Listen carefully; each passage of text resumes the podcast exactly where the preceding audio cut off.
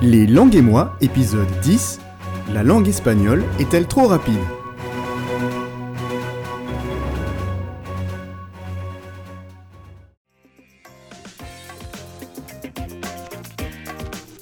Bienvenue pour ce dixième épisode des langues et moi. Pourquoi les Espagnols et plus largement les hispanophones parlent-ils très vite, voire trop vite?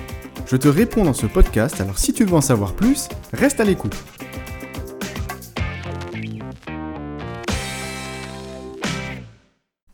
Si tu apprends l'espagnol pour la première fois, ta première difficulté aura sûrement été d'avoir l'impression que les hispanophones parlent très rapidement, voire trop rapidement pour que tu puisses comprendre le moindre mot. Tout d'abord, il faut savoir que si l'on souhaite mesurer la vitesse d'une langue, il est intéressant de mesurer deux facteurs. Le premier facteur, c'est le nombre de syllabes à la seconde. Le second, c'est le taux d'information transmis à la seconde.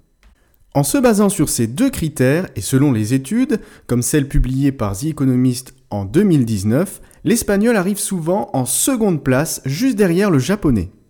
Alors alors, tu te dis que tu avais bien raison, l'espagnol c'est vraiment une langue trop rapide. Eh bien oui et non. Premièrement, le débit de parole varie selon chaque individu, selon la situation et aussi selon les régions. Alors oui, en moyenne, l'espagnol est plus rapide que le français ou l'anglais. Alors donc, apprendre l'espagnol, est-ce mission impossible? En réalité, le fait que l'espagnol soit une langue rapide facilitera grandement ton apprentissage. Un très bon moyen de tirer parti de cela est de se souvenir que l'espagnol convoie l'information bien plus directement que le français, et du coup l'information est bien plus facile à repérer dans la phrase. D'ailleurs, en espagnol, les phrases sont souvent plus courtes qu'en français, Effectivement, comparé à d'autres langues, le français met beaucoup de temps à transmettre l'information. Il n'empêche donc que l'espagnol, même s'il te paraît rapide, reste plus simple à déchiffrer.